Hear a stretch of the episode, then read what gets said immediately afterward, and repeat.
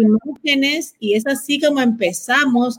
Obviamente este programa, un día histórico en los Estados Unidos de Norteamérica, imágenes de lo que está pasando en vivo, pues ya terminando y finalizando esta toma del presidente número 46 en los Estados Unidos de América, pues Joe Biden hoy asumió ya la presidencia. Y para eso tenemos aquí a dos invitadas maravillosas que nos han estado acompañando todo este tiempo, la señora Bettina Rodríguez Aguilera y la señora Patricia Huitrón, periodista desde Jacksonville y analista política y experta en negocios, la señora Bettina Rodríguez Aguilera desde Washington. Y así empezamos, señores. ¿Cómo están, chicas?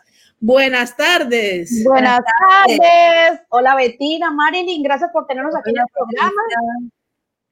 Igualmente, muchas saludos a todos. Bueno, pues aquí eh, con más de 230 años que estamos haciendo esta, este cambio de posesión cuando entre un nuevo presidente. So, gracias a Dios ya eh, lo tenemos y todo eh, fue en paz y tranquilidad. Aquí en Washington muchas de las tiendas cerraron temprano, incluso hoy y mañana. Este, mucha gente dejó de trabajar eh, para eh, poder eh, participar o escuchar este cambio de mando en los Estados Unidos. Así es, en la mañana, desde muy temprano, pues todo el país y el mundo, pues obviamente estaba pendiente de lo que estaba pasando. Estuvimos viendo imágenes históricas, como decimos, pues obviamente una toma de gobierno completamente distinta a la que hemos estado acostumbrados a ver anteriormente. De eso nos van a hablar ustedes. Pero bueno, lo mejor de todo yo creo que esto es que ganó el pueblo americano de alguna manera porque se mantuvo todo en paz y en orden y que era la preocupación más que por la toma de lo que podía pasar hoy en día en Estados Unidos, ¿no? Era un día crucial, vamos a decirlo así, era un día que muchas personas optaron por no ir a sus trabajos, muchos negocios optaron por no abrir, pero gracias a Dios todo se mantuvo en calma y en orden, como pues dando el ejemplo mundialmente de que sí podemos mantener la calma y obviamente aceptar lo que ya está, que es el nuevo presidente de los Estados Unidos, el señor Joe Biden. Patricia, ¿cómo estás? Buenas tardes. Encantada de escucharte, Marilyn. Bueno, pues como tú lo mencionas, por supuesto, era una preocupación grande, era una preocupación de todos los estadounidenses y no solo en Washington, también en los eh, diferentes estados, porque se había anunciado por parte del FBI que habían eh, sospechas de que varios de los capitolios alrededor del, eh, del país pues podrían estar amenazados. Definitivamente después de lo que vimos en el 6 de enero, pues había una preocupación grande, fueron unos hechos que perturbaron las actividades que generalmente son actividades protocolarias dentro de los eventos de cambios de gobierno y pues eh, los hechos violentos que se dieron en ese momento nos pusieron a todos a temer qué iba a pasar en el día de hoy, donde efectivamente pues se juramentaba como presidente número 46 de los Estados Unidos Joe Biden, pero para felicidad y grata sorpresa de todos los norteamericanos, pues transcurrió sin ninguna dificultad y, con más eh, emoción de lo que esperábamos. Verdaderamente siento que eh, lo que vimos en el discurso presidencial, eh, con un tono tan conciliatorio, pues tenía también energía de, paz, de alegría, el entorno no se veía preocupado ni tenso, que era algo que temíamos ver. Y, y, pues siento que este cambio, con todos sus bemoles y con todas las dificultades que tuvo, eh, pues fue un cambio exitoso, no exitoso para ninguno de los candidatos, sino, como tú lo mencionas, para los Estados Unidos, porque no estamos acostumbrados a hechos violentos, no somos un país de violencia y pues pienso que esto es un bálsamo para la imagen internacional que fue estropeada con la toma del Capitolio del 6 de enero, Marilyn. Bueno, mira, yo también quisiera decir eh, que eh, se llama uno, hoy como nombre una eh, toma presidencial inédita. Y fue inédita también porque hubieron 25 mil guardias nacionales, eh, que esta presencia nunca se ha visto antes en, los Estados Unidos. Aquí en Washington eh, las calles están cerradas, este, no se puede, eh, no se puede eh, ir por muchas diferentes calles y indiscutiblemente lo del cedro que habla más que el acto violento, también hubieron muchas eh, que fueron allí en paz, que eso también es importante, porque nada más que se está eh, proyectando una situación del acto violento, que indiscutiblemente esa violencia no estamos acostumbradas y no debe de ocurrir. Aquí vemos la cerca, en el cual estas cercas, aunque no la quieren poner en, los diferentes borders, en, diferentes lugares en Texas, etcétera, para que no pasen personas que no han sido vetadas.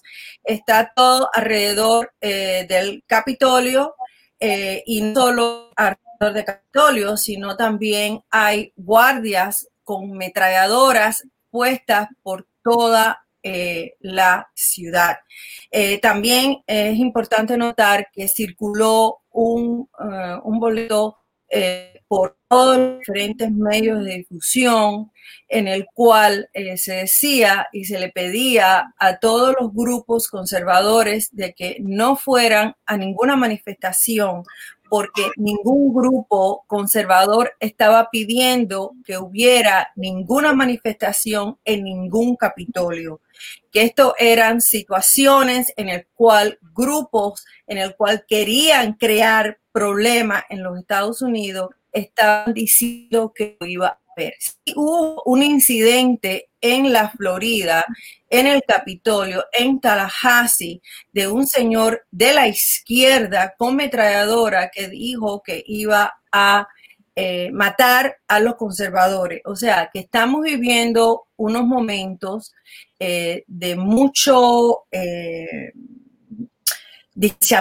político en los Estados Unidos. Y aunque Biden dijo varias veces, eh, creo que ya dejé de contar las veces que fue, porque fueron seguramente más de siete, ocho veces, eh, que quería unión al mismo tiempo, eh, dijo de, de, que iba a atacar a elementos terroristas nacionales y muchos conservadores tienen miedo que lo que eso signifique es que van a ir a través de ello.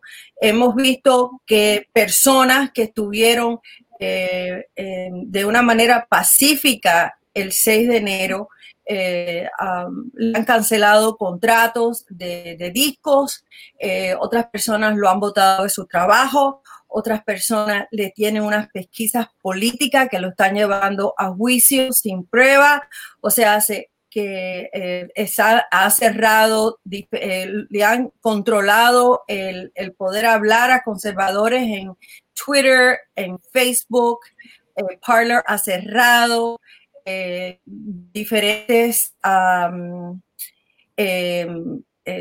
medios de comunicación. No, no, no solo medios de difusión, sino hoteles le han eh, no eh, aceptado que las personas se queden ahí. O sea, eh, personas lo han bajado de los aviones porque tienen sombrero de Trump.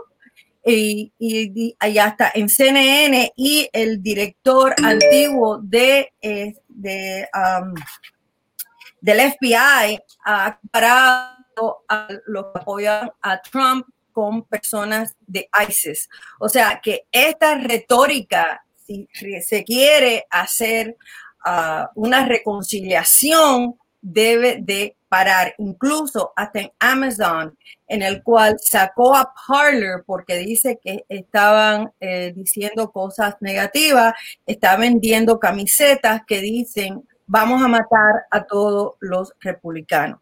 O sea, que esta situación se tiene que ser justa para los dos lados y no solo hay que hablar de unión, sino hay que demostrarlo en cuál este, se quiere realmente entrar en una reconciliación del país, porque desafortunadamente en no permitir la libre expresión y hacer que personas como eh, el que no se pensaba, López Obrador de México, ha creado un grupo con, con las dirigentes de Alemania, Francia y otros para permitir la libre expresión y hasta Polonia está poniéndole eh, eh, a, Facebook le, está eh, poniendo multas por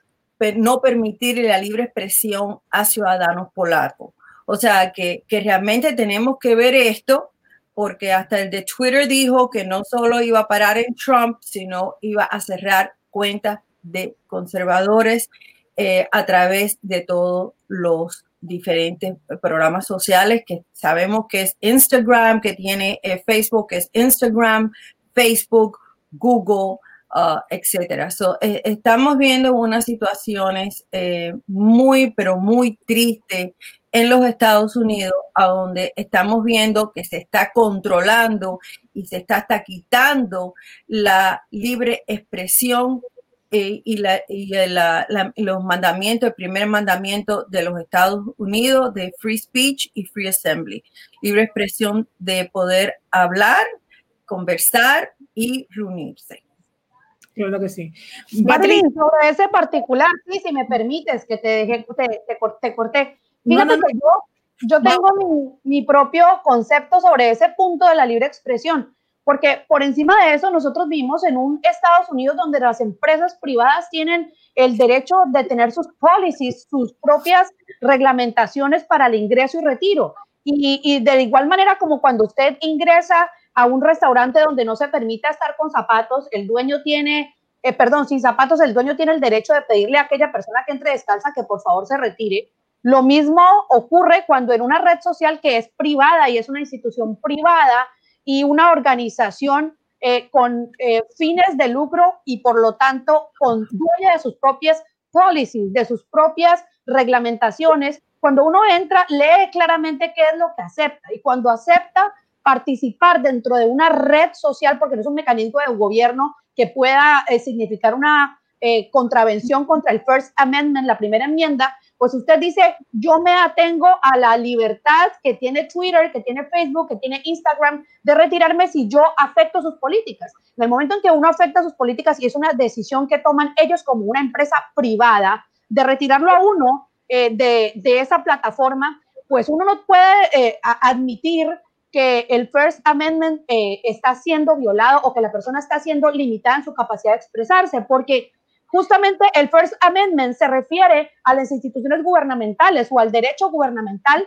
de manifestarse eh, de la manera que cualquier persona considere prudente y mientras no violente a los demás. Entonces pienso que acá hay dos factores.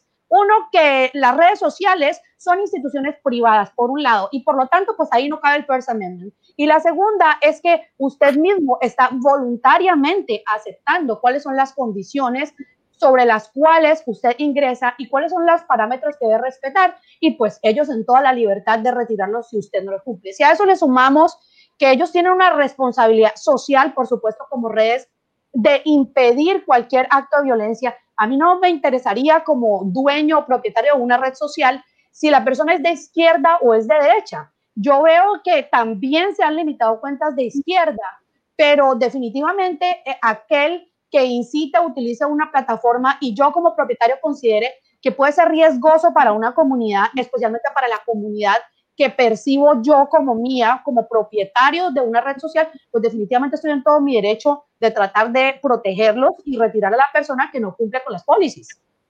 Claro que sí. Bueno, vamos a hablar, no hablemos de esto, de... Pero necesito decir algo, Marilyn. De los temas, no hablemos de los temas eh, que son un poco controversiales, porque la idea de hoy día, obviamente sabemos que estamos en un país de que hay desunión, obviamente hay muchas personas que están de acuerdo, otras no están de acuerdo, pero la idea es de que eh, hoy, al menos en este programa, vamos a hablar de lo que ha pasado, de las palabras que dijo el presidente Trump al salir y después ya Patricia irá con las palabras que dijo Joe Biden. Yo quiero que Bettina haga un recuento de lo que Trump ha hecho, de lo que él dijo, obviamente, básicamente, hasta ya ceder, obviamente, el gobierno a eh, Joe Biden, el nuevo presidente de los Estados Unidos, donde Patricia podrá hablarnos un poquito de lo que dijo, pues, esas palabras, porque hay gente que nos ve de todo el mundo en este momento, señores. Tenemos gente conectada de Colombia, de Venezuela, de Honduras, que no saben más información, simplemente ven las imágenes que les va llegando a ellos y queremos hablarle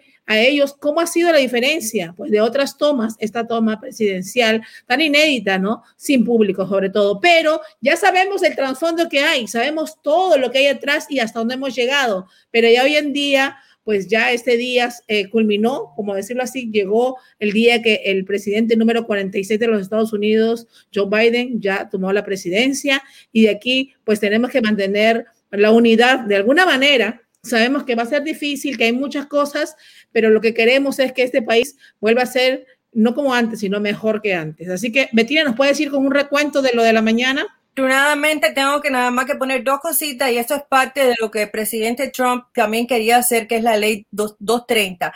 Y basado en lo que dijo Patricia, que desafortunadamente lo que ella está diciendo no es correcto. Y déjame nada más que explicar por qué. Eh, la ley 230, que es lo que el presidente, una de las leyes que él quiso hacer antes de irse, es de que cuando un foro público como lo que es Twitter y Facebook permiten a las personas poner lo que quieran ahí y no pueden ser enjuiciados, o sea, se no lo pueden llevar a corte, es porque e, es un foro político. Por ejemplo, un periódico eh, Miami Herald, que sea, tú no puedes publicar ahí lo que tú quieras, publican solamente lo que las personas que trabajan en ese periódico quieren hacer, por lo tanto es en editorial.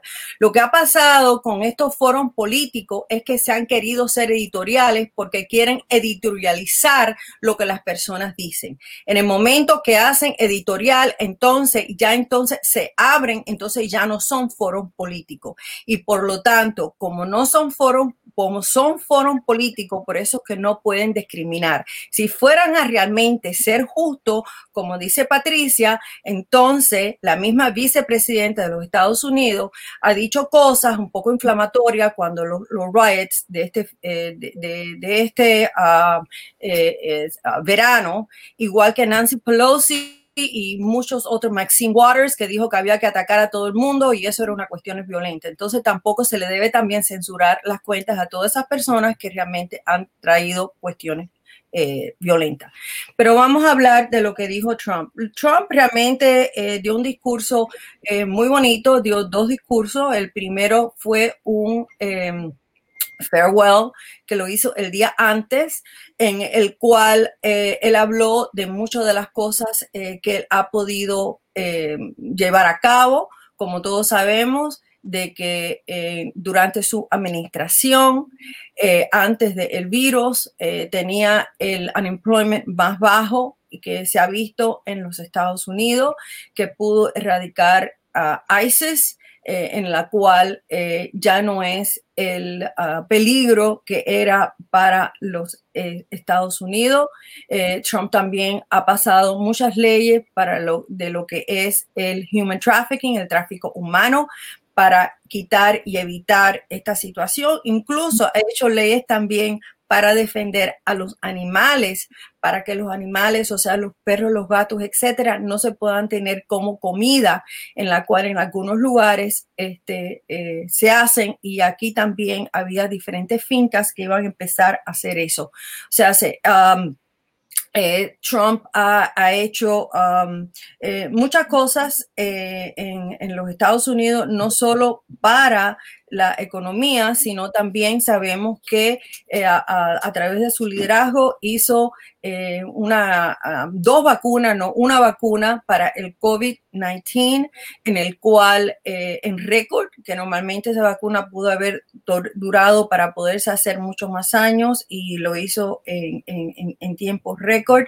ah, igual que quitó la muchas regulaciones para los negocios, al igual que hizo diferentes eh, cortes eh, para que las personas, eh, especialmente con niños, pudieran recibir más dinero en sus income tax. Um, este, también ah, ayudó a crear paz en el Medio Oriente como sabemos que muchos presidentes anteriormente, incluyendo Obama, eh, Clinton, etcétera, este, dijeron que iban a cambiar la sede de Israel para Jerusalén y él ah, pudo lograr eso, que eso fue algo ah, bastante grande para lograr. Además, también le puso tariffs a China y también hizo para que de esa manera los productos americanos se pudieran vender. Como todos sabemos que China este, ah, tiene muchas personas trabajando, ganando prácticamente nada, eh, como prácticamente esclavos y por lo tanto es bien difícil de competir. Eh, eh, también le puso sanciones a, Venezuela y a muchos países de régimen totalitario. Este, y, podemos ah, seguir especialmente a la comunidad afroamericana. Eh, Trump hizo muchísimas leyes para eh, ayudar a los afroamericanos, eh, incluyendo también a tantas personas en la cual estaban presas por cuestiones de drogas menores, hizo una reforma para las prisiones, en el cual le dio una segunda oportunidad a, estas personas, igual que creó diferentes este, áreas en, los barrios de personas eh, de color negra para que eh, estas personas pudieran prosperar. Además, también para, hizo lo mismo para la comunidad hispana, hizo una coalición para poder ayudar y eh, también apoyó mucho lo que es school choice, o sea, permitirle a los padres que puedan este, escoger el colegio que quieran a poner a sus hijos eh, y no limitarse nada más que la escuela que le queda en, su vecindad, pueden ponerlo en otros lugares, pueden ponerlo en colegios en la cual tienen la cultura o, um, de, ellos eh, y um, eh, para que de esa manera los padres puedan tener más control sobre eh, sus hijos.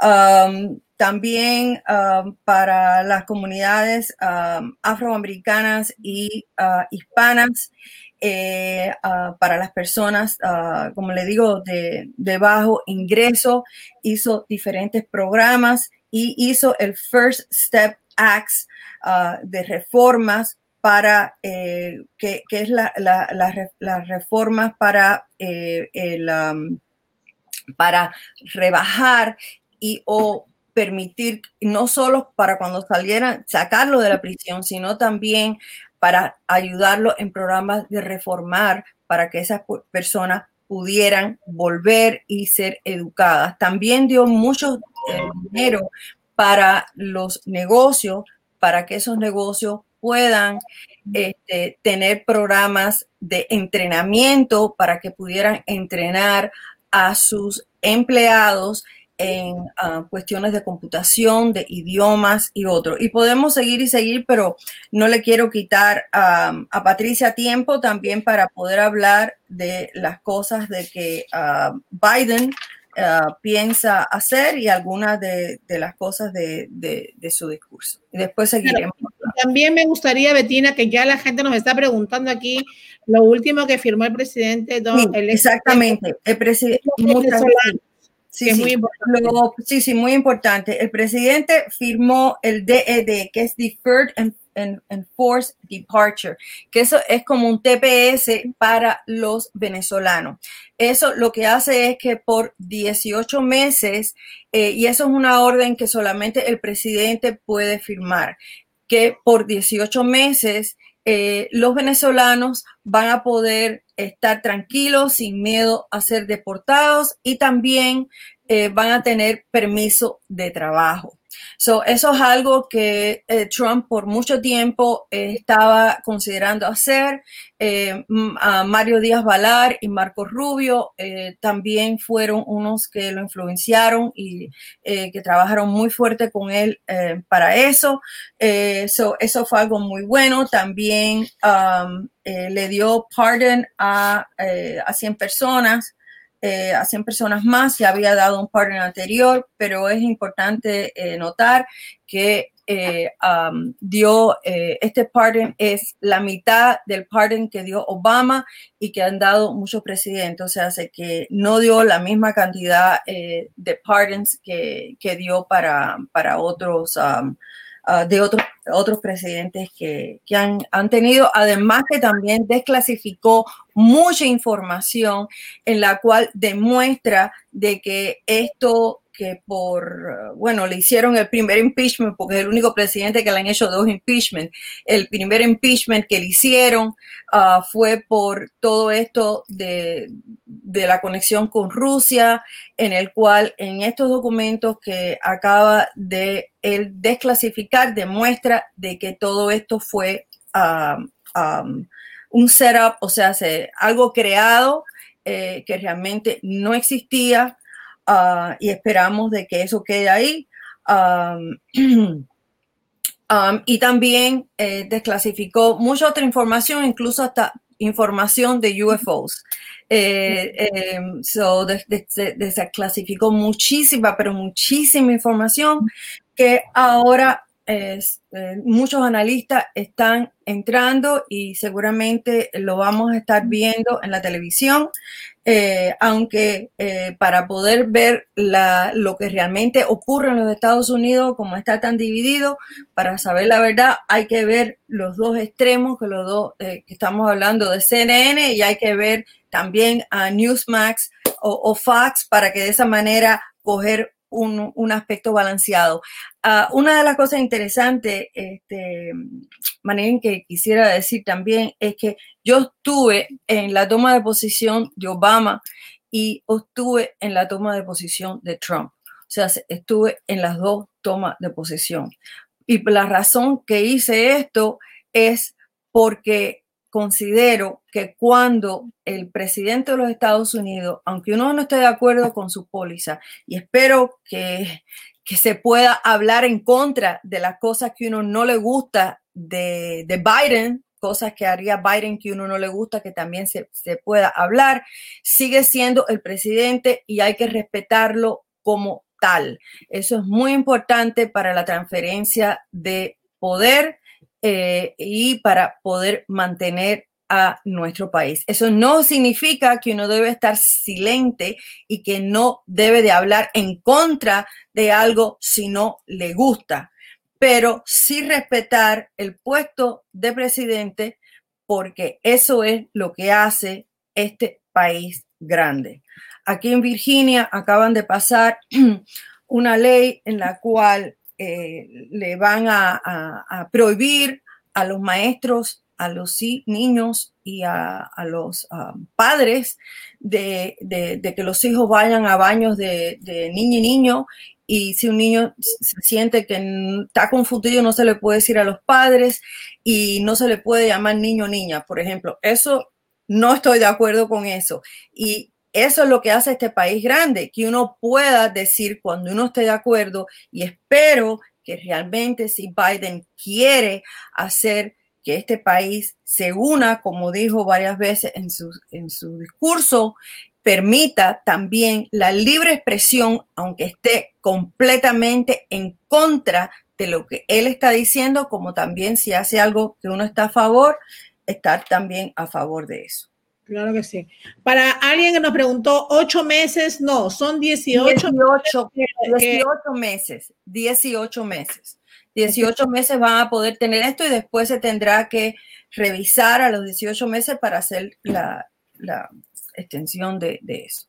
Ahí está la respuesta para las personas que preguntaron por lo que ayer firmó el, el expresidente Donald Trump para los venezolanos, obviamente, que es una alegría para ese pueblo pues son 18 meses que de alguna manera es un TPS, a decirlo temporal, por decirlo así, no es de trabajo y de, de, parar la deportación, las dos cosas más importantes. Han luchado mucho para eso y pues bueno, por lo menos hay una luz al final. Son cosas que siempre uno tiene que decir cuando las cosas están de alguna manera bien hechas, así que aquí ganó ahora pues el pueblo venezolano y por ende los latinos. Patricia, vámonos pues a ver qué es lo que habló el presidente Joe Biden, qué es lo que se espera porque la gente, pues obviamente estuvo muy pendiente de, lo, de las palabras que él iba a decir en su primer día como presidente ya oficial número 46, obviamente de los Estados Unidos. Pues Marilyn, te cuento que como lo dice Betina, efectivamente él centró todo su discurso en lo de la unidad, en que nos mantengamos unidos y así lo expresó cuando dijo, si logramos una unidad nacional no fallaremos. Ese básicamente fue el centro de su discurso porque reiteradamente dijo, voy a ser el presidente de los Estados Unidos, seré el presidente de todos los estadounidenses y obviamente pues él se refería eh, a dejar la política de un lado y como él mismo lo expresó, a tomarlo como una sola nación. Y pienso que no podía ser otro el centro del discurso porque él recibe un país totalmente dividido, históricamente dividido, algo que jamás Estados Unidos había tenido en estas proporciones eh, y es una tarea muy difícil la que asume. Él realmente necesita que todos, todos los estadounidenses, a partir de este momento, dejemos la bandera que hayamos empuñado hasta este momento y digamos, esto es Estados Unidos. Y eh, no es fácil recibir eh, un país que se encuentra con cifras históricas de desempleo, de enfermedad, una deuda enorme y pues obviamente hechos de violencia que no vivimos antes creo que desde la guerra civil no hemos visto algo tan, tan dramático y tan polarizado en los Estados Unidos. Él recibe un, país realmente en ruinas si consideramos cuál es la realidad de los Estados Unidos en este momento, porque aunque Estados Unidos continúa siendo un país grande, vivimos crisis en todos los sentidos. Eh, crisis económica, crisis de empleo, crisis de salud, y por supuesto esto se la pone a él bastante difícil para arrancar con un nuevo gobierno y necesita la ayuda de todos. Así que el llamado a la unidad creo que era una herramienta totalmente indispensable dentro de su discurso y, llamar a que todas las personas eh, olviden todo esto que hemos vivido, todo este periodo de división, para que la historia, como lo dijo él, la historia de la nación que enfrenta un desafío como nunca antes, pues salga avante de esto. Respecto al, al TPS de los venezolanos, pues bueno, todo el mundo sabe que yo tengo un corazón venezolano, me siento muy feliz de que ellos tengan la oportunidad por lo menos de estar tranquilos eh, mientras esperamos la reforma migratoria que, ha dado eh, el presidente Biden hoy, eh, señales de cómo hacer su plan, qué es lo que él va a presentar. Y mientras hay una solución definitiva para ellos, pues obviamente a todos nos, arregla, nos alegra, a todos los latinoamericanos, a todos los inmigrantes, que los venezolanos que han sido víctimas de una situación tan horrible eh, como ser desterrados de su país, pues tengan un, alivio. Ha sido un poco curioso ver cómo de salida eh, nosotros podemos ver la respuesta que habíamos pedido y que el mismo presidente les había negado antes, pero eh, no importa, este es un momento en que ya tenemos que olvidar lo que pasó, tenemos que obedecer el llamado de nuestro presidente y como lo mencionaba Bettina, no importa qué haya pasado de aquí hacia atrás, eh, este es el presidente de los Estados Unidos, la democracia ha reinado, el presidente electo y posesionado es eh, Joe Biden y nosotros tenemos que reconocerlo como tal. Pienso que eh, de aquí en adelante lo que nos queda pues es un proceso de sanación, un proceso de reconciliación que no va a ser fácil, por supuesto, porque cuando las circunstancias difíciles están, pues la supervivencia hace que las personas no sean igual de receptivas. Es una, es una tarea difícil la que asume Joe Biden, eh, una tarea muy complicada dentro de un país, como les menciono, totalmente polarizado, dividido y, pues con circunstancias muy difíciles que no vivíamos, por lo menos los de esta generación. Así que mm, pues todos esperamos, por supuesto, que este llamado le llegue a todo el mundo, que sea un llamado de reconciliación, que recibamos con felicidad con olvido de todo lo ocurrido y que por favor seamos todos, eh, como lo he dicho siempre, eh, los principales oradores, los principales eh, fanáticos de que Estados Unidos sea el ganador y no un presidente. Estamos hablando de ese capitán del barco donde usted va subido, así que deseele lo mejor porque si a él le va bien, pues nos va bien a todos. Claro. Mira, una de las cosas que dijo Trump fue esa y también la dijo Ivanka y también la dijo uh, Melania, en el cual le deseaban al presidente Biden lo mejor porque si a él iba bien, al país le iba bien. So, también uh, dijeron esas palabras. Pero como le digo, una cosa son las palabras y otra son las acciones. Ahora empieza una posible eh, impeachment en el Senado. Eh, esto eh, va a dividir mucho el país y también puede ser que esto sea inconstitucional porque ya, como bien tú dijiste, Marilyn, es el ex presidente, es un ciudadano privado y por lo tanto eh, nunca se ha hecho esto a un ciudadano privado. Al hacer eso también abre la posibilidad de que otros presidentes u otras personas que son ciudadanos privados, esto también se abra y crea un problema mayor de la solución. So, Biden tiene una gran responsabilidad ahora de posiblemente, como han pedido muchos, llamar a la Nancy Pelosi y decirle lo que acaba de decir Patricia. Vamos a poner esto atrás, vamos a dedicarnos a unir la nación, vamos a dedicarnos a eh, trabajar juntos los republicanos y los demócratas. Si empieza un impeachment en el Senado, en este momento la nación no puede unirse. Y por lo tanto, por eso que digo, ojalá que esas palabras tengan el peso de la realidad y eso se va a ver en las próximas semanas, no solo en las palabras, sino en las obras de qué es lo que vamos a hacer todos sabemos que una de las razones o la razón principal en la cual se quiere hacer un impeachment en el Senado, porque acuérdense, como ya ustedes todos aprendí, han aprendido aquí, para que algo ocurra no puede ser nada más que en una casa, tiene que ser en el Congreso y en el Senado.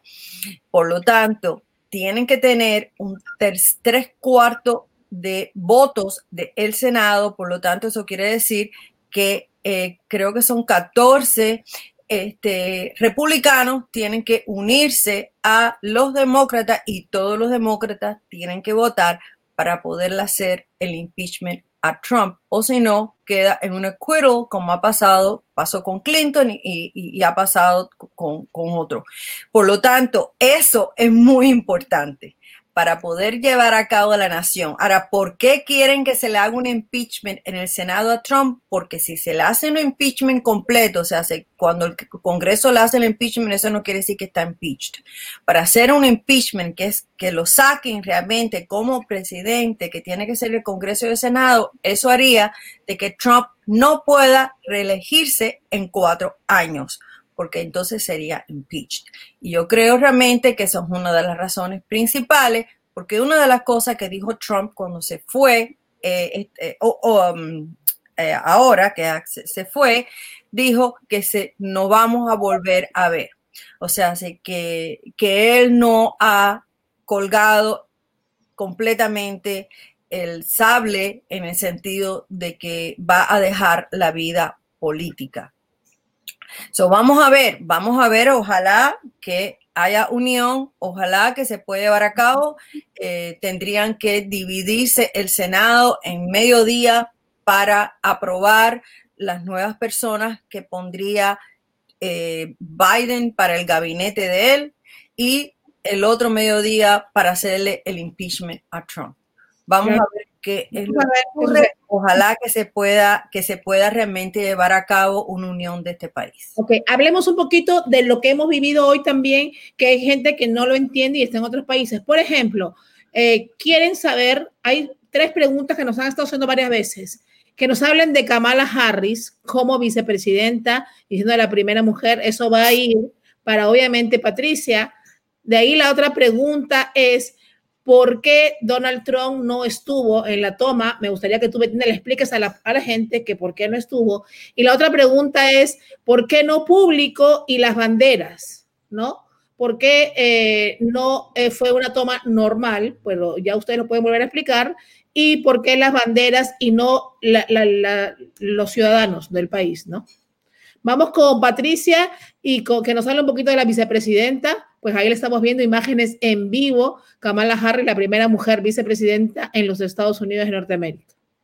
Bueno, yo pienso que Kamala Harris es un ejemplo bien importante eh, para lo que estamos viviendo, para este momento histórico, porque ella tiene dos eh, situaciones en torno a ella que la hacen eh, protagonista de estas elecciones del 2021. Y la razón es que ella es mujer y ser mujer en el ambiente político de los Estados Unidos no ha perdido totalmente eh, su desafío. Sigue siendo un desafío porque hasta ahora Estados Unidos no ha visto una presidente mujer y estamos viendo por primera vez una vicepresidente. Pero a eso le vamos a agregar que ella es una mujer afroamericana, afrodescendiente y que desarrolló su actividad política en un entorno en California donde era doblemente difícil. Así que ella ha logrado sobrellevar dos situaciones complicadas. Eh, la primera, que indiscutiblemente todavía eh, tenemos un aire de machismo en la política de los Estados Unidos y que el hecho de que ella sea mujer es,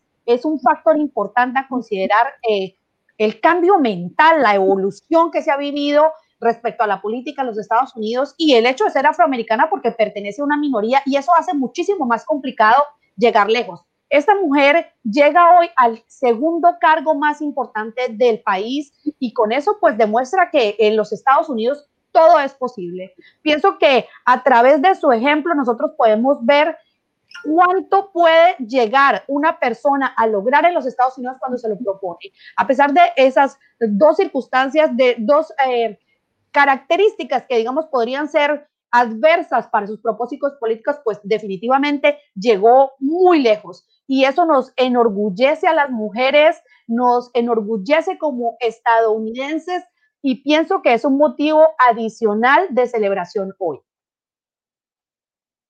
Maravilloso, así es. Eh, en realidad, independientemente de todo, es mujer, pues obviamente, y llegar a una posición, por eso es que eh, el pueblo, las personas fuera del país están como sorprendidas, obviamente que Kamala Harris, esta vicepresidenta, pues como el presidente número 46 aquí en los Estados Unidos, quedará para la historia, obviamente.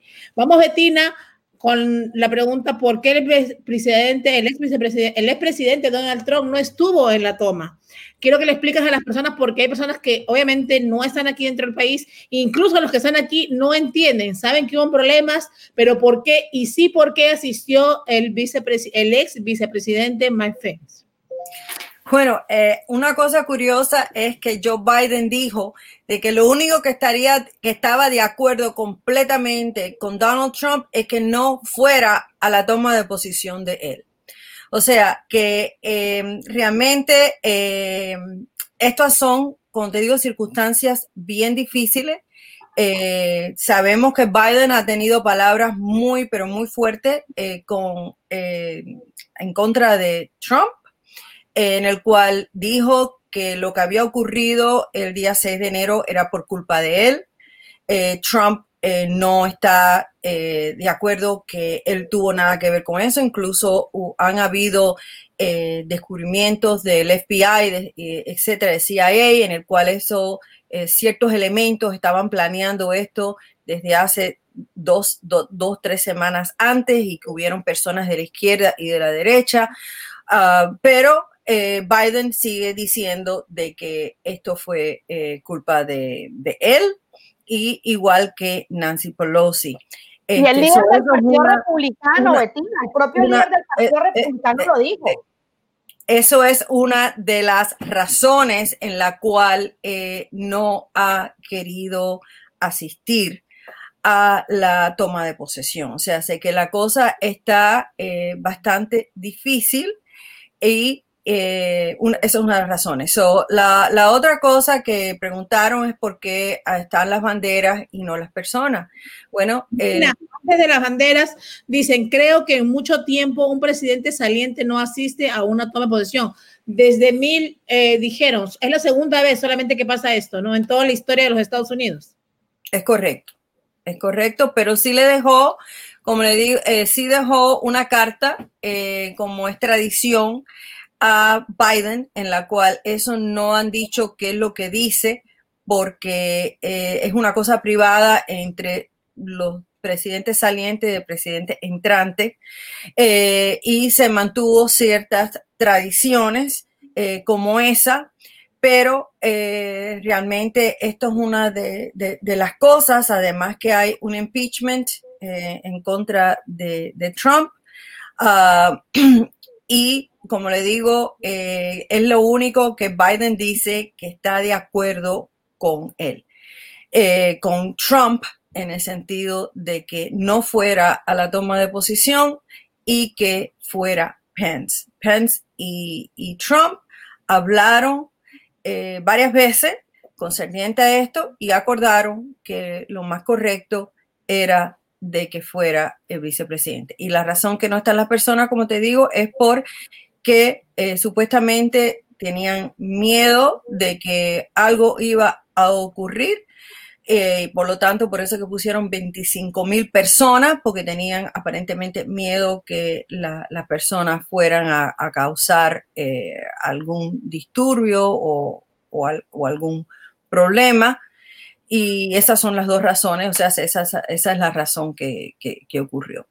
Marilyn, si me dejas agregar, eh, Joe Biden había expresado que de esta manera iba a realizar su toma de posición antes de que ocurrieran los disturbios o de que se pensaran los disturbios porque Estados Unidos cuenta con 402 mil casos eh, de coronavirus y hoy los nuevos contagios en Estados Unidos son 185 mil 070.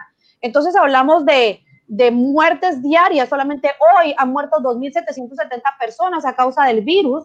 Y, y, por supuesto, él ya había expresado anteriormente que él quería realizar eh, su eh, presentación, su posesión, su oficialización de una manera que protegiera a las personas de tumultos y de, y de pues ese tipo de, de aglomeramientos que pues traen contagios indiscutiblemente. Y por consiguiente esto antes de que ocurriera eh, los riots, los problemas que, que, vimos, los disturbios terribles que ocurrieron en el Capitolio el 6, pues ya él había hablado de que, de que por supuesto no quería que eso ocurriera. Y para las personas que nos ven eh, de lejos, pues sí han sido unos protocolos, vamos a decir, que siempre se respetaron dentro de los Estados Unidos, pues que esta vez no ocurrieron. Uno de ellos, que es una de las curiosidades que podemos mencionar de hoy, es que siempre la primera dama que sale invita a la entrante a la casa y hacen un intercambio y eso pues en esta ocasión no ocurrió. Eh, la primera dama saliente, Melania Trump, no hizo la invitación a la esposa de Joe Biden y pues por primera vez se rompió este protocolo, así como por segunda vez en la historia también se rompió el protocolo de que el presidente asista a la ceremonia inaugural del presidente entrante. Eh, de hecho, al parecer el único eh, protocolo que se respetó de la historia de nuestro país es el de la carta, pero todavía no hemos podido saber qué dice la carta. Ya eh, quizás en algún momento sabremos cuál, es el contenido, pero definitivamente esta ha sido una, una posesión y una toma de mandato eh, fuera de lo común, eh, pues a raíz de todas las circunstancias que envuelven el triunfo de la democracia en la persona de Joe Biden. Claro que sí. ¿Cómo, ¿Cómo, creen ahora, pues vamos a hablar básicamente de Latinoamérica, que se presente la situación en Latinoamérica? También hay una pregunta que hace rato está dando vueltas por ahí que dicen, se rumora mucho que se subirán los impuestos. ¿Qué ustedes creen a esto también? Vamos a hablar cómo va a seguir toda la relación con Latinoamérica, con Venezuela, con Cuba. Si supieras algo, Patricia, que pudieras decirnos. Y Betina, pues hablarnos que, qué tú crees que si subirán los impuestos o no próximamente. Vamos con Betina. ok, perdón. Con Betina. Para los impuestos y todo lo demás. Ok.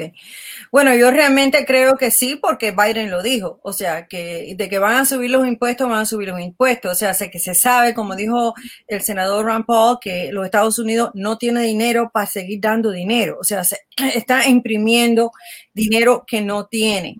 Y esto es un problema muy grande porque tenemos un déficit muy grande y y va a seguir creciendo el déficit. Eh, se piensa de que eh, Biden va a firmar, eh, una de las primeras cosas que va a hacer es que va a firmar una nueva ayuda para coronavirus para las personas para que reciban más dinero.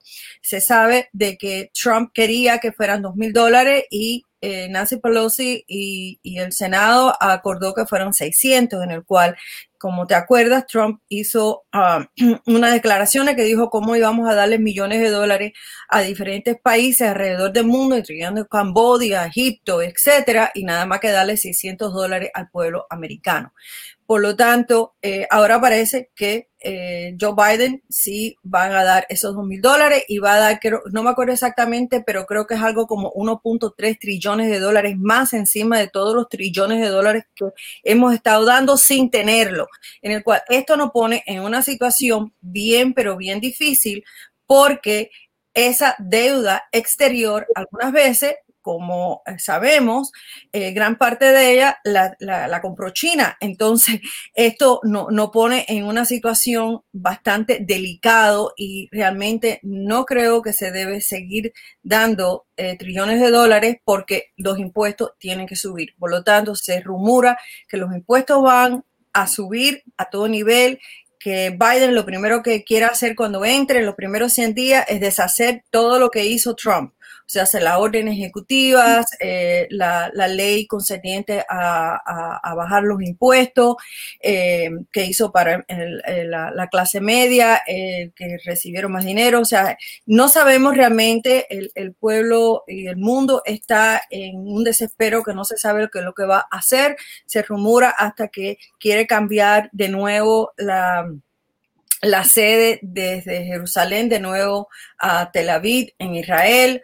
Ah, o sea que hay, muchas personas que, firmaron muchas cosas y se hicieron eh, pensando en la continuidad en los Estados Unidos y eh, Biden piensa quitar, como te digo, la mayoría de las cosas, incluyendo la situación con Cuba, que indiscutiblemente a los cubanos lo tiene bastante preocupado porque piensa de nuevo abrir las puertas de nuevo de Cuba.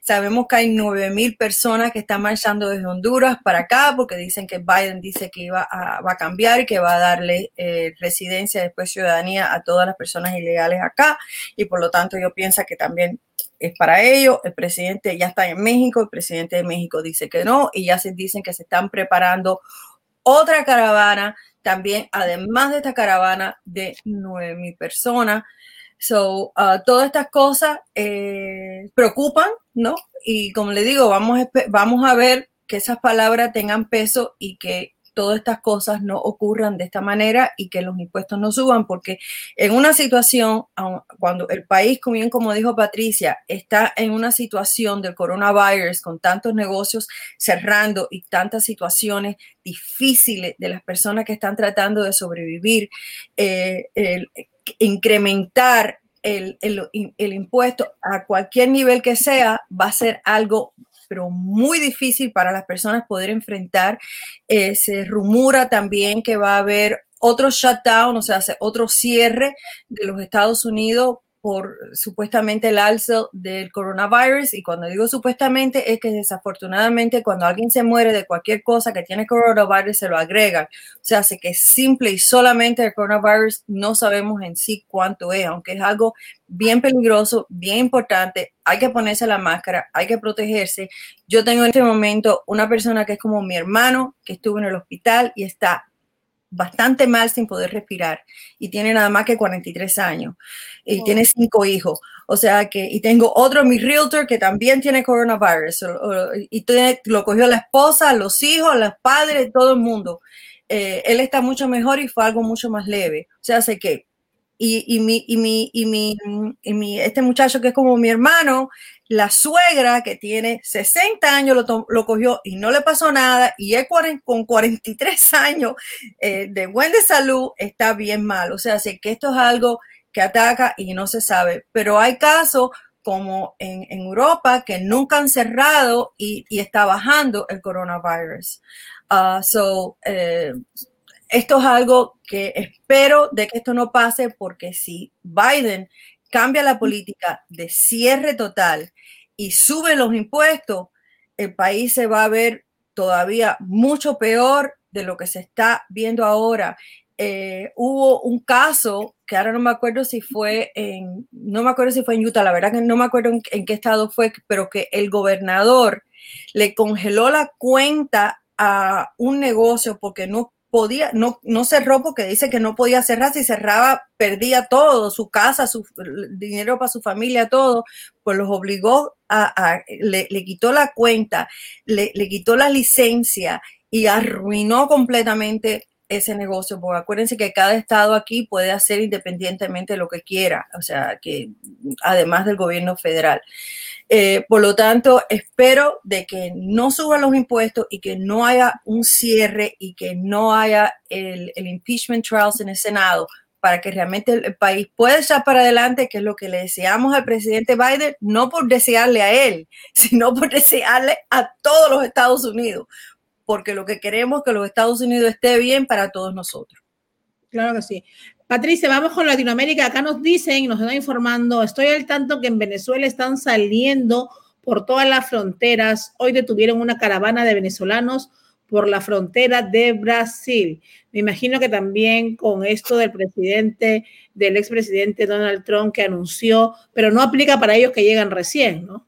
Solamente a los que ya están aquí, creo. A los que ya están aquí. Igual que, la, igual que lo que Biden va a hacer, bueno, que Patricia va a hablar de eso, es nada más que las personas que están aquí ya, no la, la gente que viene. O sea, la gente que viene no le aplica la amnistía, pero... Bueno, Patricia, vamos con, con todo el ambiente de Latinoamérica y todas esas caravanas que están viniendo porque piensan que va a haber una amnistía y lo estuvieron diciendo mucho en la televisión también hoy en día, pero lo que sí es concreto y ya está es lo que hizo ayer el expresidente Donald Trump con lo de Venezuela y quizás por eso están saliendo las personas también. Por supuesto, este, Marilyn y, y Bettina, los rumores son una cosa que han cobrado muchísima importancia en los últimos cuatro años porque los medios oficiales, los canales regulares de comunicación, pues se convirtieron en las redes sociales, cosa que nunca debió pasar y pues a raíz de esto se eh, emiten comunicados erróneos y, ocurren cosas como estas, donde las personas se confunden y piensan que, va a aplicar para todos. Y pues con la situación del coronavirus, de la situación económica mundial, pues muchísima gente busca una oportunidad y es normal que piensen que pueden encontrarla, eh, pero no es así. El presidente Joe Biden ha sido muy claro en que él presentará este proyecto, pero recuerden que este es un país de leyes donde el presidente no está por encima de las leyes. Una es su voluntad, otra cosa es la que se apruebe y para eso se requiere que pase por las dos cámaras. Esto es un proceso bastante engorroso, digámoslo, porque hay que poner de acuerdo a una mayoría en una cámara y la otra. Y esto eh, pues tiene un, un sentido, ¿no? El sentido es que, como lo expresó Betina, la oposición es necesaria, la oposición es totalmente importante, porque un presidente no puede hacer lo que quiera, limitar a nadie ni imponer leyes. Para eso todos tenemos elegidos representantes dentro de las dos cámaras para que regulen esa actividad y pues se mantenga eh, el rule of law y por supuesto eh, sea la voluntad del pueblo la que prime. Eh, a raíz de estos rumores, pues claro que sí, hay mucha gente ilusionada con que esto vaya a ocurrir, pero en efecto, esto va a ocurrir para las personas que ya están aquí y que han ganado sus derechos.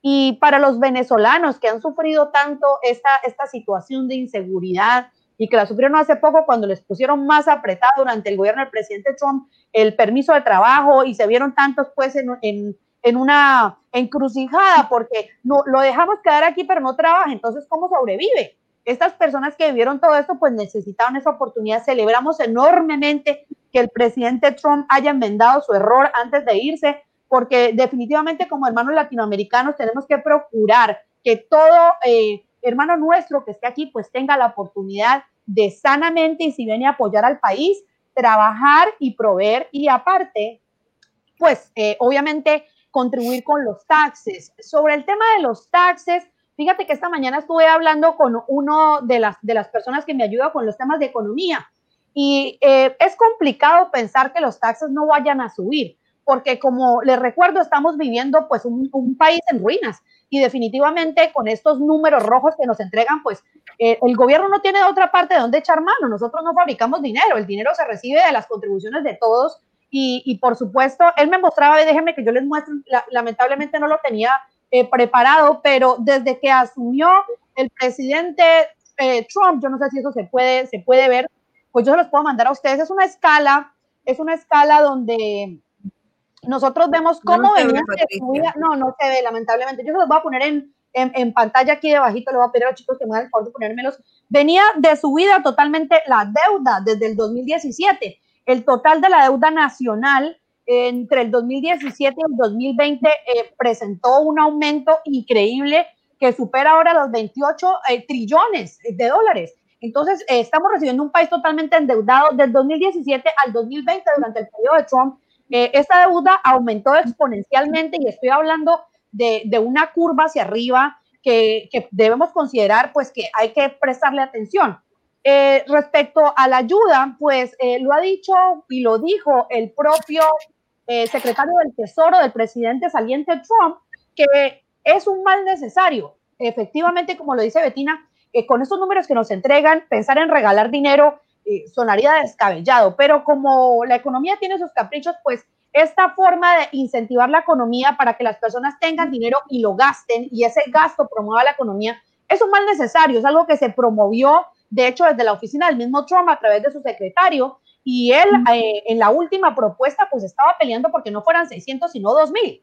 Eh, eso no se aprobó en ese momento porque los ires y venires de la política pues antepusieron otras cosas para los estadounidenses y finalmente la propuesta de 2000 eh, dólares de Donald Trump pues no se dio.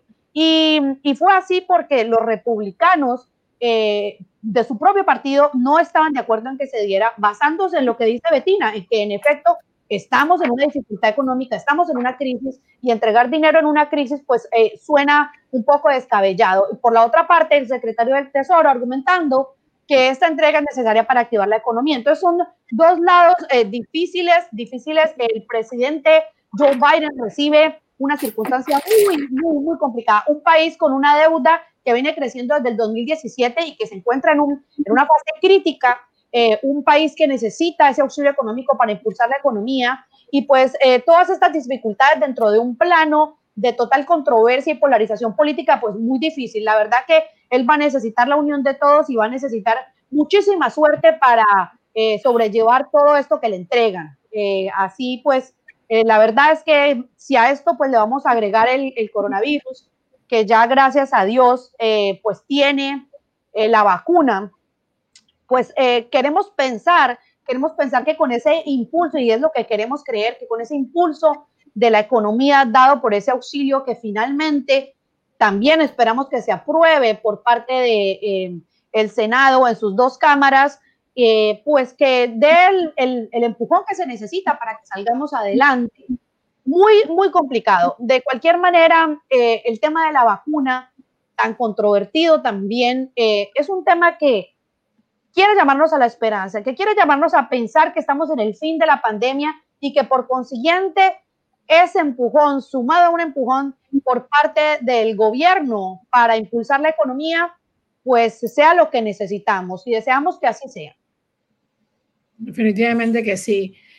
Eh, son situaciones bastante difíciles las que estamos atravesando con un país dividido, pero también todo lo que está pasando en el mundo pues nos informan por aquí también personas que están conectadas y están en los medios de otros países, de Venezuela específicamente, nos dicen que todas las fronteras están cerradas por lo mismo.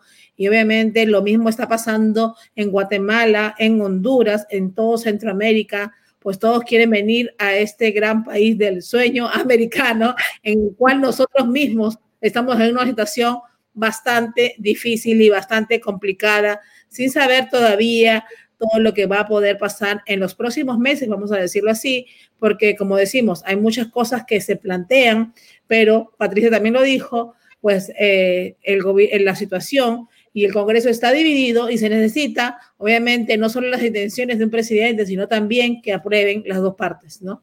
Es tan importante todo lo que se va a ver, en definitiva. Lo único que está concreto y está claro, y es una victoria, volvemos a decirlo para los que comienzan a conectarse, en este momento o no escucharon que hay como un TPS, vamos a decirlo así, para los venezolanos. Obviamente han parado las deportaciones por 18 meses y un permiso de trabajo que ayer firmó el expresidente cuando era un presidente Donald Trump, pues obviamente, y esto es una victoria de alguna manera. Esto es lo que tenemos, como se dice, ya. Lo demás todavía está por venir. No podemos hablar de una amnistía porque no sabemos todavía cómo van a ser y sucederse las cosas en los próximos meses, sobre todo con una economía tan deteriorada, no solamente en el mundo, sino aquí en Estados Unidos. Indiscutiblemente, y otra de las cosas también importantes que vi, uno de los comentarios que pusieron acá, es de que hay que tener mucho cuidado y es una de las cosas, de nuevo, que Trump eh, hacía mucho énfasis y como sabes, Marilyn, que me conoces de, de por acá, de estos lares, bueno, de, de, por allá de los lares tuyos, que si Dios quiere ya el domingo voy de nuevo para Miami, es lo que es la trata de blanca, o sea, es human trafficking.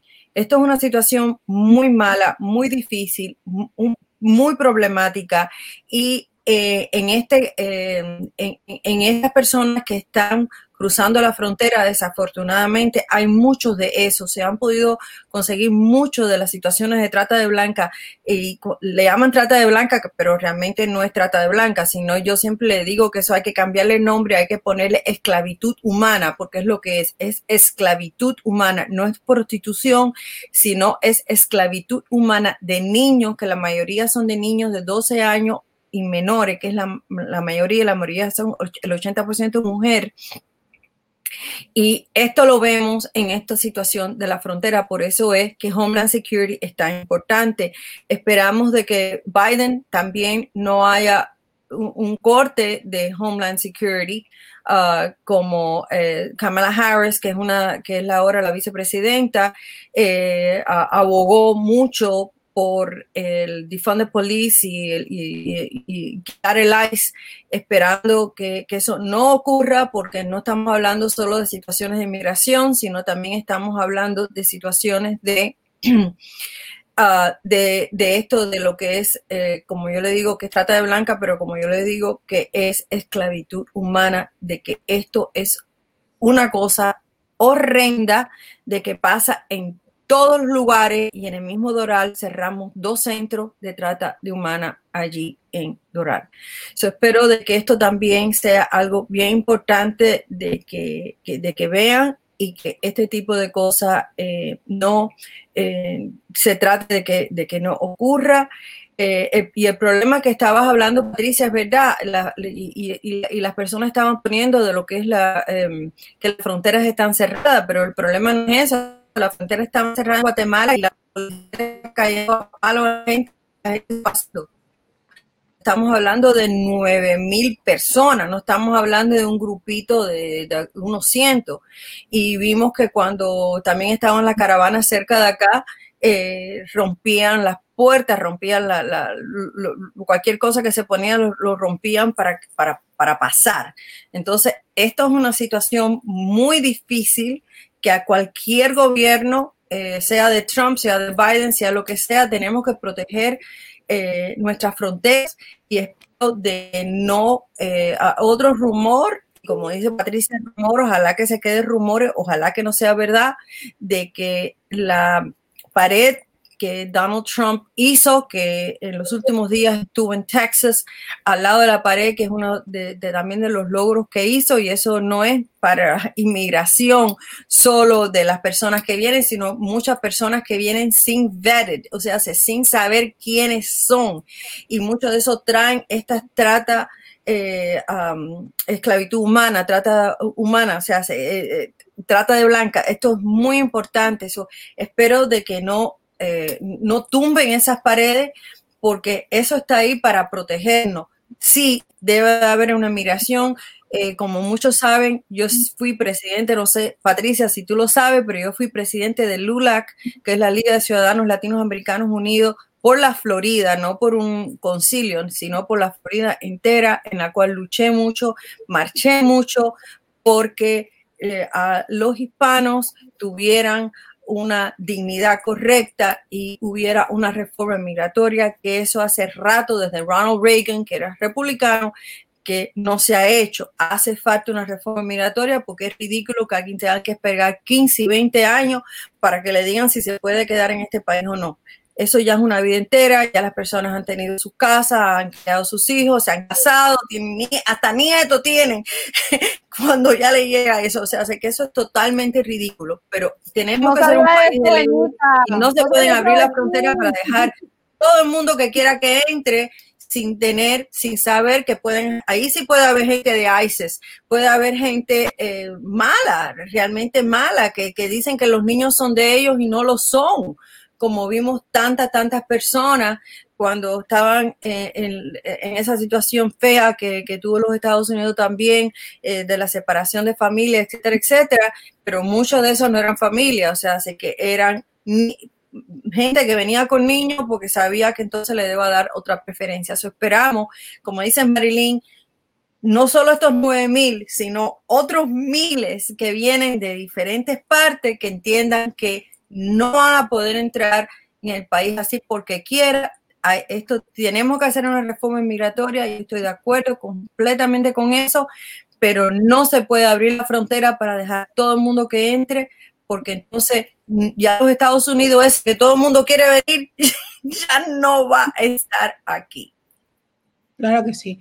Patricia, Ah, por aquí nos están preguntando, o Betina, cualquiera de las dos que sepa la respuesta, dice, ¿tienen un familiar venezolano que llegue en febrero? Nos preguntan, ¿estaría bajo esta ley? Obviamente que sabemos que no, pero me imagino, volvemos a decirlo, porque hay mucha gente que nos ve, al decir esto, obviamente, entre lo que dijo Biden, el presidente Biden, y lo que dijo el expresidente Trump, lo que ya firmó, pues obviamente en Latinoamérica están todos que quieren salir corriendo por donde puedan. Entonces me gustaría que de alguna manera expliquen que estas cosas no son así. Son las personas que ya están aquí y obviamente con diferentes requisitos que se les está pidiendo. Lo hablo yo. Bueno, eh, después Patricia, si quieres contribuir. Yo lo que tengo entendido es, y esto como, como estamos diciendo, esto, lo que, esto, esto puede cambiar. Ok, esto es ahora, pero eso no quiere decir necesariamente que va a ser así 100%. Pero lo que yo tengo entendido es que de enero para acá, o sea, sé que eh, si las personas llegan ya después de eso, ya no califica. Además de eso, las personas tienen que, para lo que es el, lo, lo, que es eh, la reforma migratoria, tienen que haber enseñado que han estado pagando sus impuestos, tienen que la persona no tener delito, o sea, se, tienen que cumplir varias eh, cosas para, para demostrar que es un buen ciudadano, que ha sido un buen ciudadano de Estados Unidos y que va a ser beneficioso para este país. No son las personas que cruzan ahora. Ahora, lógicamente, me imagino que esas personas tengan la esperanza de decir, bueno, si lo hicieron ahora, pues lo va a poder hacer, me quedo yo ahí clandestino hasta que la, la, ley cambie de nuevo. No sabemos, pero hay una posibilidad de eso. Ahora, para lo, que es el, como tú dices, Marilyn TPS, porque el DD, la gente todavía no sabe bien qué, qué cosa es, es la misma cosa por lo que yo tengo entendido, son las personas que ya están aquí en este país, que también han, han pagado sus impuestos, eh, para poder hacer eh, lo que es la, eh, para poder hacer lo que es el, TPS para, para, los venezolanos y no cuenta los venezolanos que acaba de entrar. Pero vuelvo y repito, eso puede cambiar porque puede hacer interpretación de la ley, la pueden cambiar y puede la nueva administración agregar algo ahí. Todo puede cambiar, pero por lo que yo tengo entendido, es así. Hasta el momento es así y obviamente los que ya están aquí están amparados bajo esa ley. Patricia, algo que quieras añadir ahí porque ya la hora pues nos está, está llegando a su fin el programa. Hace rático, pero hay muchas cosas que todavía estaban ahí en tela de, poder discutir. Sí, bueno, eh, eh, sí, Betina, lo único que sabemos, porque como te digo, es muy prematuro hablar de esto, eh, realmente apenas es una propuesta que el presidente va a presentar eh, entre las dos cámaras es que los que van a calificar son aquellos ciudadanos que se encuentran a partir del primero de enero del 2021. Esto como, como primera medida y el a, eh, para todas las personas indocumentadas que existen en los Estados Unidos, que aproximadamente pueden ya llegar, según las expectativas, a 12 millones, aunque no estén contadas en el censo más que 11 millones y algo. Eh, de cualquier manera, esas personas van a atravesar por un proceso y es un proceso que él ha planteado de ocho años es un proceso para que en ocho años ellos puedan llegarse a convertir en ciudadanos americanos. No es una cosa inmediata, ni es para todo el mundo, ni es para el que quiera llegar ahora.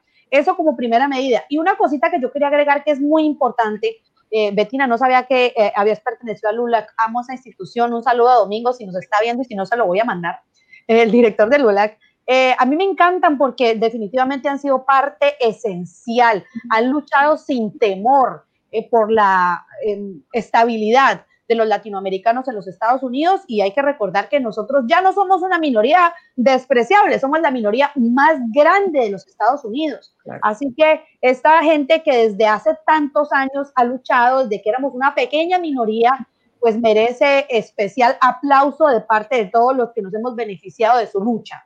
Eh, así que a ti también te cae eso, Betina.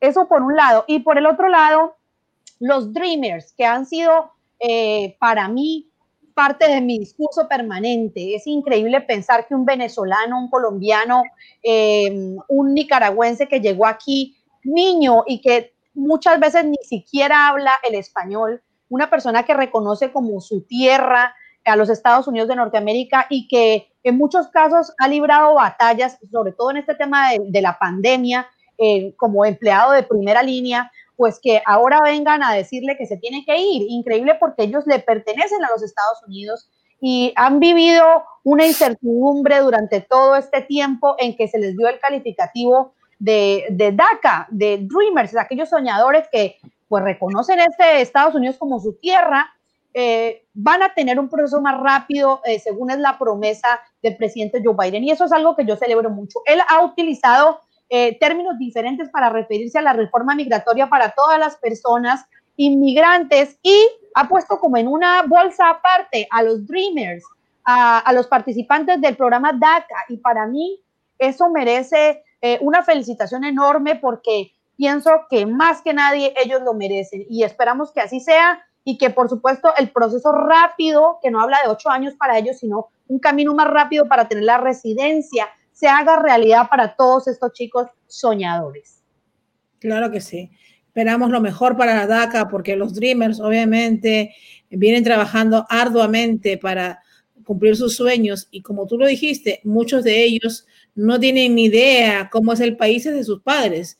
Por lo general, muchos de ellos ni siquiera hablan bien el español ni entenderían pues lo que es estar en el países de origen de sus padres porque ellos nacieron aquí o vinieron muy pequeños, nacieron, vamos a decirlo así, que vinieron muy pequeñitos y se formaron aquí. Pero eso no quiere decir que no deben de hablar porque yo vine a los nueve meses de Cuba.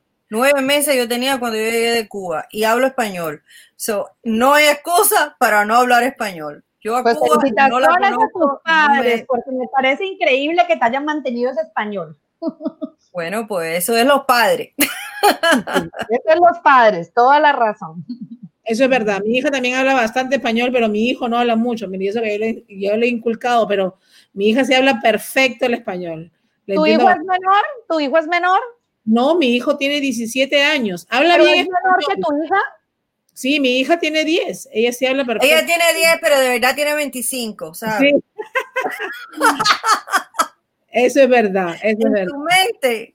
Ella piensa que tiene 25. Y el varón también es, un genio, la verdad, que, que ya está en college ya con esa edad. Ay, qué lindo. Los dos son maravillosos. Hay que el español. Eh, los padres en USA tienen que darles clases de español. Por supuesto que sí. Acá en casa se habla solo español para que ellos no pierdan ese, ese español. Obviamente, las raíces es muy importante. Pues por eso estamos aquí defendiendo nuestras raíces en un país, pues obviamente que nos tocó vivir, que no es el nuestro, pero que es casa ya, pues obviamente, y nosotros sentimos que es nuestro país, porque vivimos acá y lo queremos y apreciamos. Y cuando vemos eventos tan difíciles o tan fuertes, no deja de corrernos una lágrima, no deja de ponernos triste, no podemos estar indiferentes a ver situaciones en este gran país que muchos de nosotros, así como nosotros estamos acá, muchos inmigrantes lo han hecho su casa hoy en día. Y sobre todo, pues lo que estamos aquí en este momento, hablamos como padres también, ¿no? Porque tú también, Patricia, tienes hijos y tú sabes lo que quieres para tus hijos, un futuro en un país libre, obviamente una de las potencias más grandes del mundo y que siga siendo así Estados Unidos. Así Y un país que siempre ha abierto las puertas a sus inmigrantes en comparación a otros países. Así que eso siempre va a prevalecer. Así que Dios bendiga América, como decimos. Tenemos nuevo presidente ya presidente número 46, Joe Biden, pues una campaña, como decimos, ha sido pues eh, algo maratónico todo lo que hemos vivido pues, ¿no? Con todas las elecciones, la candidatura y todo, pero ya hoy en día, pues Joe Biden es el presidente número 46 de los Estados Unidos de Norteamérica y en la historia también quedará que la señora Kamala Harris pues es la vicepresidenta de los Estados Unidos, la primera mujer pues obviamente en ser vicepresidenta. Y que nada, señores, que Dios bendiga América, busquemos la unidad, pues tratemos de que todo eso se maneje de la mejor manera, pues Dios siempre está en control de todo. Así que, ¿alguna palabra que quieras decir, Patricia y Betina, para ya concluir el programa del día de hoy? que nos una el amor por los Estados Unidos de Norteamérica, esta tierra que nos adoptó y que sentimos como nuestra. Bueno, efectivamente que nos una el amor y yo vuelvo y repito de que las palabras sean acciones, porque las palabras son bonitas y son importantes y tienen peso, pero eh, las acciones son más importantes todavía. Espero de que haya realmente unidad y eso se va a demostrar en los próximos días, los próximos 100 años, los, los, 100 años, los primeros 100 días de Biden van a marcar si hay paz o no y ojalá que pase la ley 230 que es para modificar que todo el mundo tenga la libre expresión, especialmente el Big Tech, para que ningún grupo se sienta con una mordaza, porque cuando pasa eso y no hay escape, son las explosiones. Muchas gracias y que Dios bendiga a los Estados Unidos. Así es.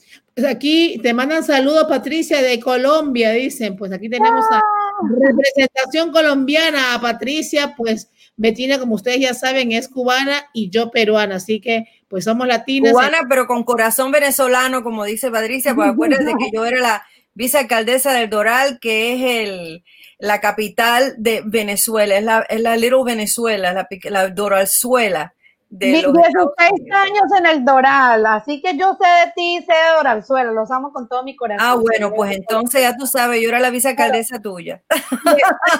Orando en este momento, pues estamos felices nosotros, porque obviamente nuestro pueblo venezolano, una victoria para ellos. Muy, muy, realmente me siento un aplauso para ese pueblo venezolano y ahora vamos a echar para adelante, gracias a Dios, que ya no van a sentirse que, que no van a poder tener su puesto que justo se lo han merecido y que ojalá la política hacia Venezuela. También hice un comentario ahí que una de las razones de que las personas están saliendo de Venezuela es porque una nueva ley que dio Maduro, que le va a quitar todavía más cosas a los venezolanos.